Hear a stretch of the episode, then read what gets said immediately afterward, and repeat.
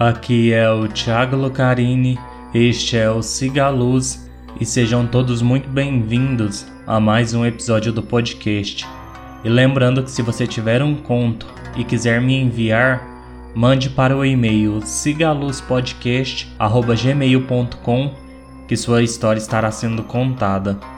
E hoje, iluminados, eu estarei contando para vocês várias lendas japonesas. E este episódio, iluminados, foi uma sugestão do Haru Honde do podcast Memorial do Esporte. No podcast dele, ele aborda a história do esporte em si, trazendo vários eventos do esporte de uma forma bastante interessante. Então fica aí a dica e vão lá e confiram o Memorial do Esporte. E vamos para o primeiro conto. Conto 1 O Segredo de Yamambá Os Yamambá parecem velhas inofensivas, mas na verdade são terríveis yokais das montanhas que consomem carne humana. Uma de suas lendas mais antigas é a do Konjaku Monogatari. Um sacerdote budista foi pego por uma tempestade, mas felizmente passou por uma cabana solitária uma senhora gentil convidou para entrar, dando-lhe as boas-vindas com comida e um ambiente quente.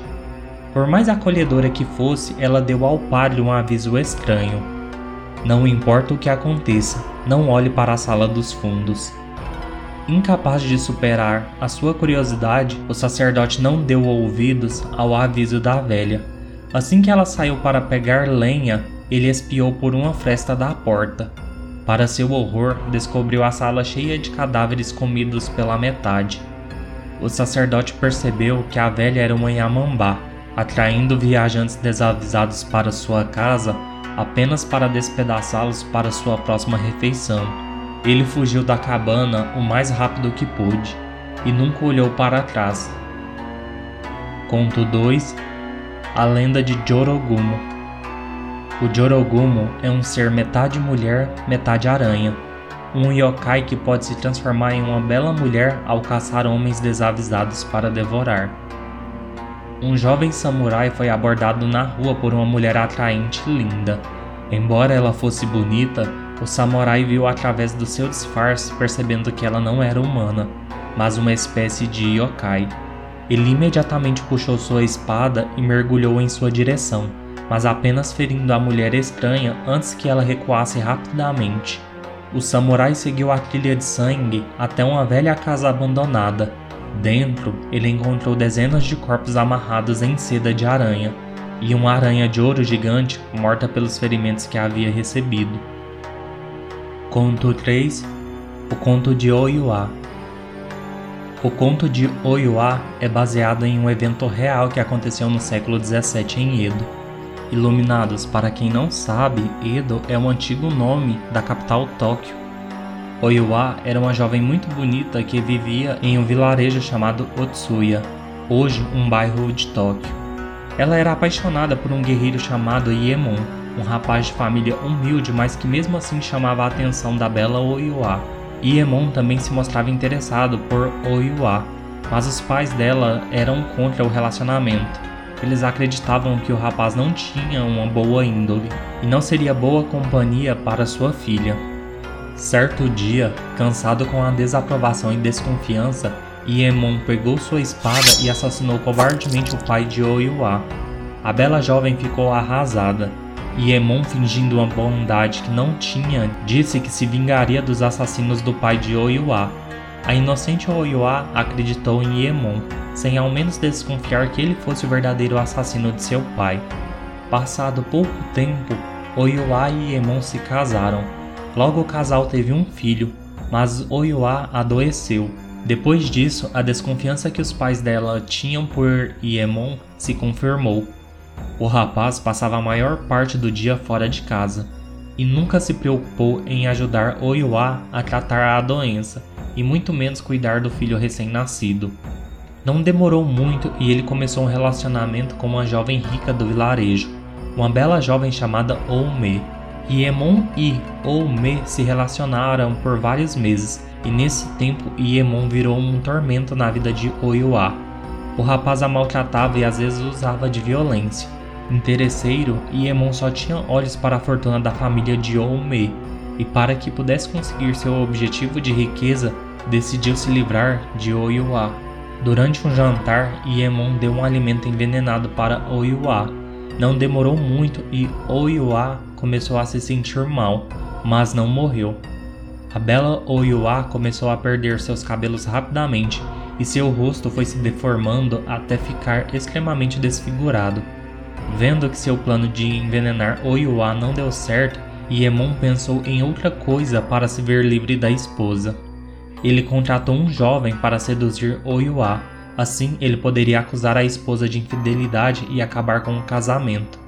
Mas o jovem, vendo a aparência e a situação de Oyuá, decidiu revelar todo o plano de Iemon.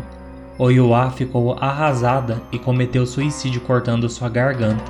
Iemon, com medo de que o jovem revelasse seu plano para os demais moradores do vilarejo, o assassinou e jogou seu corpo junto com o de Oyuá em um rio, acusando-os de serem amantes.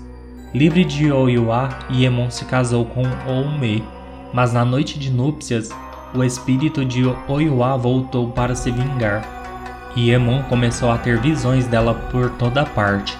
Apavorado com o que estava vendo, Iemon pegou a sua espada e saiu desferindo golpes por todos os lados com o intuito de acertar o fantasma de Oyuá.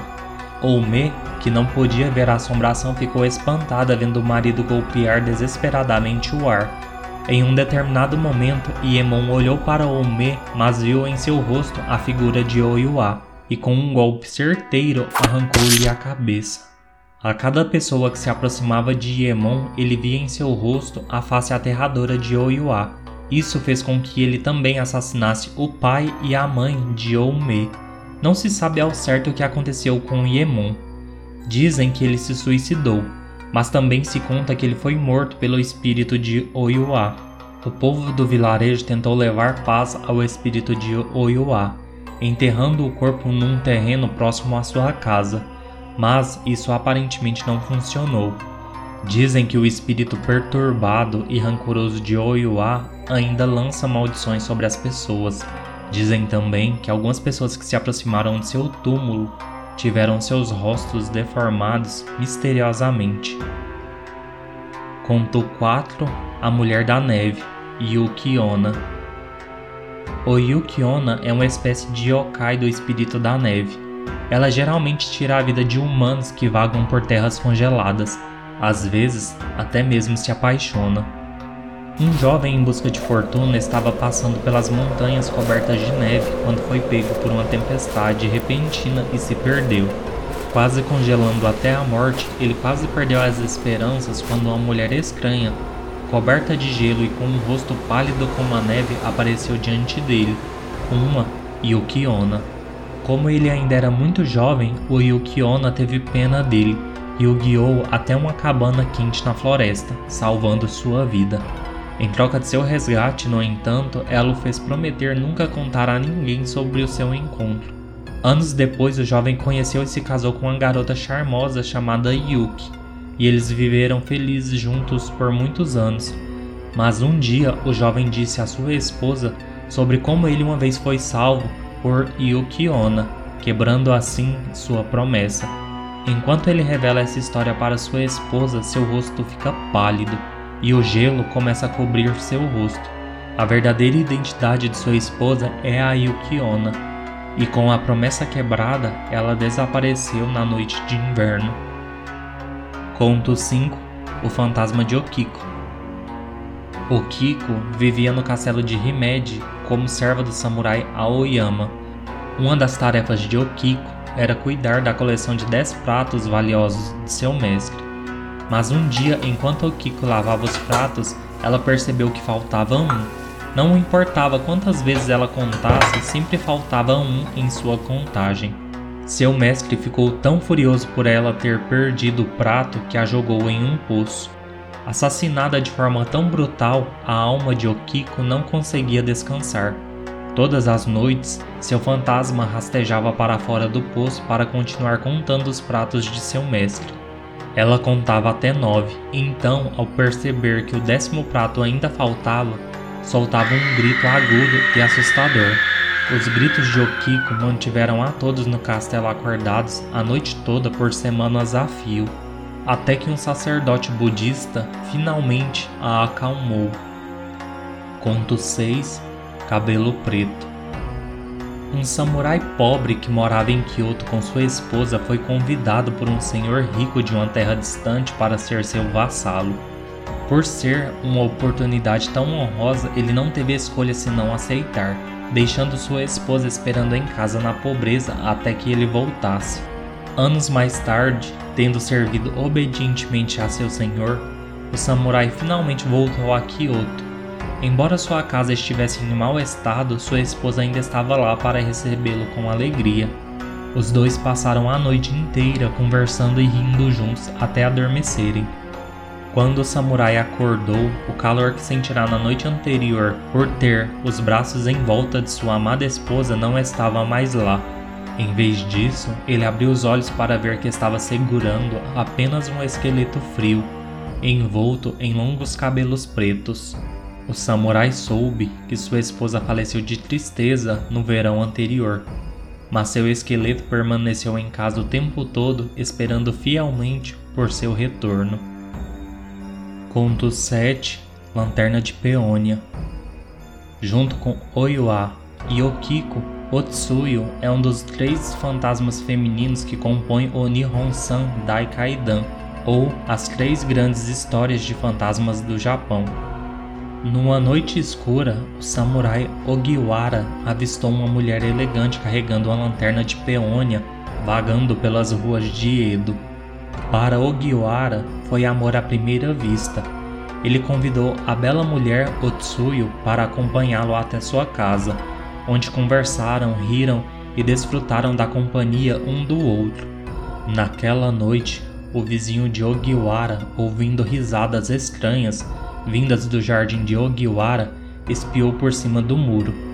Ele viu Ogiwara segurando não uma mulher, mas um esqueleto sorridente. Na manhã seguinte, o vizinho de Ogiwara revelou a ele o que tinha visto. Horrorizado, Ogiwara foi buscar o conselho do sacerdote em um templo próximo. Para seu choque, Ogiwara encontrou o túmulo de Otsuyu no templo. Ele percebeu que a mulher por quem ele havia se apaixonado na noite anterior havia morrido muito antes de eles se conhecerem. Agora que Ogiwara sabia a verdade, o fantasma de Otsuyo não apareceu mais diante dele. Mesmo depois de descobrir a verdade, Ogiwara sentia falta de Otsuyo desesperadamente. Depois de algum tempo, ele não aguentou mais sua tristeza e voltou ao templo onde Otsuyo estava enterrada. Nos portões do templo, Otsuyo apareceu diante dele mais uma vez. Estendendo a mão, ela pediu a Ogiwara que a acompanhasse até sua casa. Sem hesitar, Ogiwara pegou sua mão, caminhando com ela na escuridão. Após sua última visita ao templo, Ogiwara desapareceu. O sacerdote, preocupado, abriu o túmulo de Otsuyo. Dentro do caixão estavam dois corpos, Ogiwara e Otsuyo juntos para sempre.